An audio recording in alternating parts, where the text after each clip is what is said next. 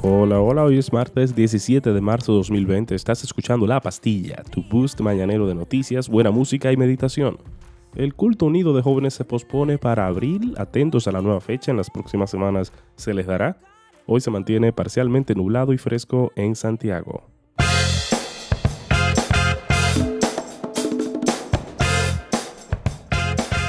La mayor tienda de Internet del mundo, Amazon, ha anunciado este lunes que quiere contratar a 100.000 personas para reforzar sus operaciones en Estados Unidos y hacer frente a un país entero que está trasladando su vida online.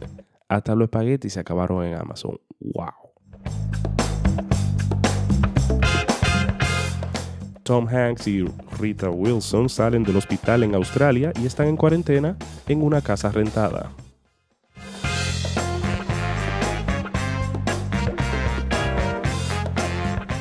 El Tribunal Constitucional de Rusia aprobó la reforma propuesta por el presidente Vladimir Putin, que le permitirá presentarse a la reelección en 2024 cuando expira su cuarto mandato presidencial no consecutivo, o sea que va por el quinto.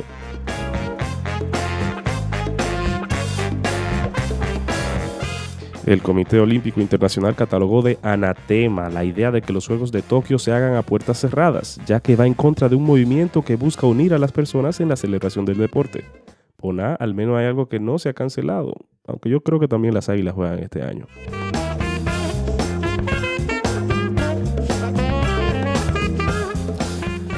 La compra de cédulas, una recurrente práctica denunciada en los procesos selectivos, constituye la mayoría de los delitos electorales ocurridos en estos pasados comicios municipales.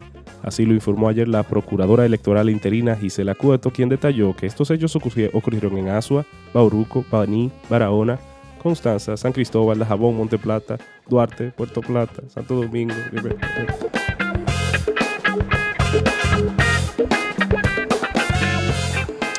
Los presidentes de la Asociación Dominicana de Clínicas y Hospitales Privados, ANDECLIP, y el Colegio Médico Dominicano coincidieron en solicitar al Ministerio de Salud Pública permitir que laboratorios privados con capacidad instalada para ello puedan realizar la prueba diagnóstica del COVID-19, al señalar que ello traería mayor tranquilidad a la población y rapidez en obtener los resultados. Señores de ANDECLIP, gracias por su esfuerzo, pero el Estado se empeña en frenar el progreso y el libre mercado.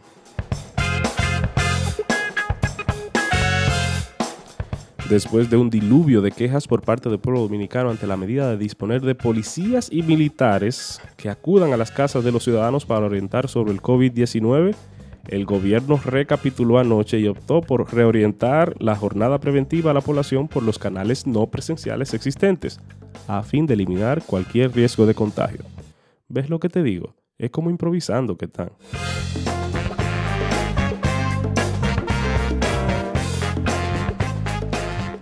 Tuvo que salir el dólar a 60 y pico para que mucha gente entienda que Google es falible y que no, la primera página de los resultados no es la Biblia. Ya, vamos a esto.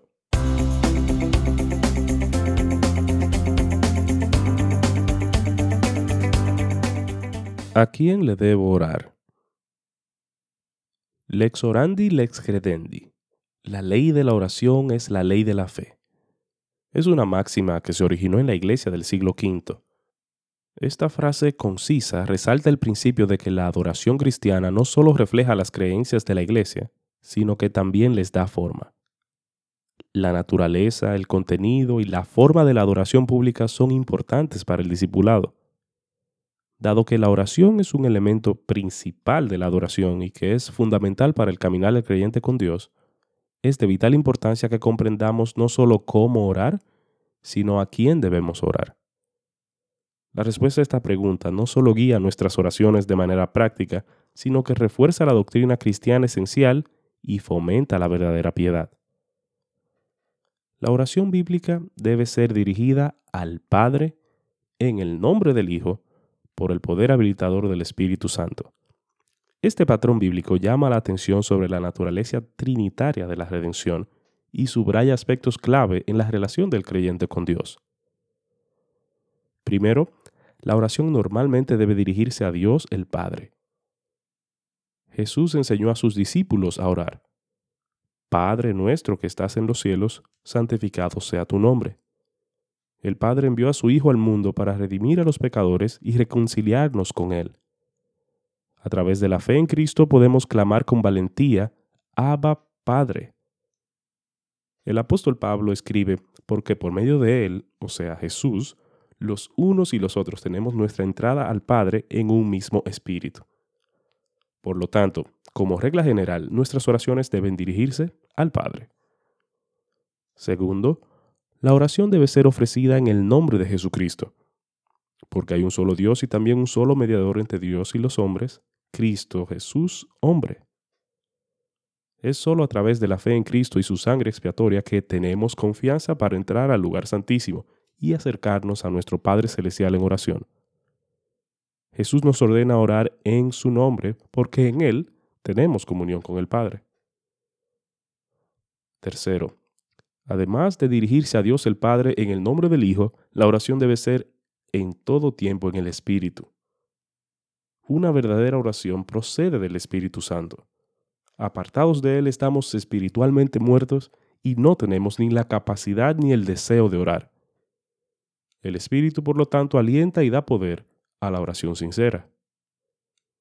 No está mal, por supuesto, en ocasiones orar directamente a Jesús o al Espíritu Santo, Hacerlo así enfatiza la personalidad divina de la segunda y la tercera personas de la Santa Trinidad. Sin embargo, es el patrón de la Escritura que oramos a nuestro Padre a través del Hijo en el Espíritu.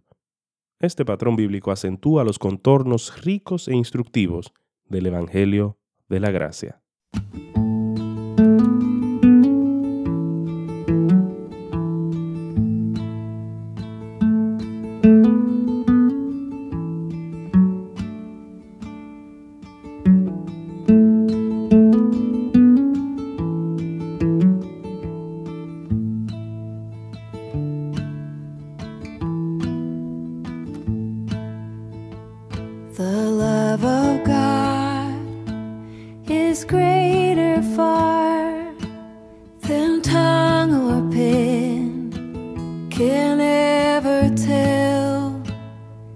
goes beyond.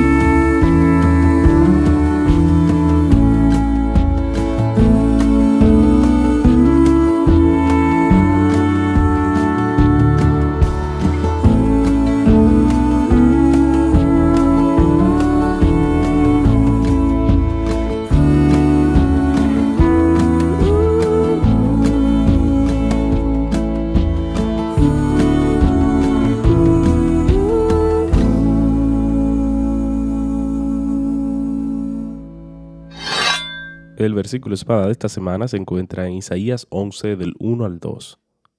Y brotará un retoño del tronco de Isaí, y un vástago de sus raíces dará fruto.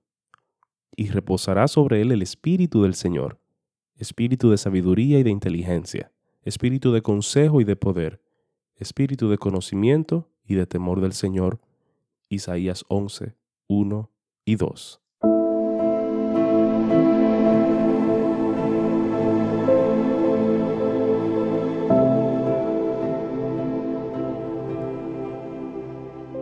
Señor compasivo, tus misericordias me trajeron al amanecer de un nuevo día. Vano será este don a menos que yo crezca en gracia, aumente en conocimiento, madure para la cosecha espiritual. Permítanme en este día conocerte como tú eres, amarte supremamente, servirte totalmente, admirarte plenamente. Por medio de la gracia, hacer que mi voluntad responda a ti, sabiendo que el poder de obedecer no está en mí, sino que solamente tu libre amor me permite servirte. He aquí, pues, está mi vacío corazón, desbordado con tus preciosos dones. Aquí está mi ciego entendimiento, ahuyentando sus brumas de ignorancia. Oh pastor siempre vigilante, condúceme, guíame, cuida de mí en este día.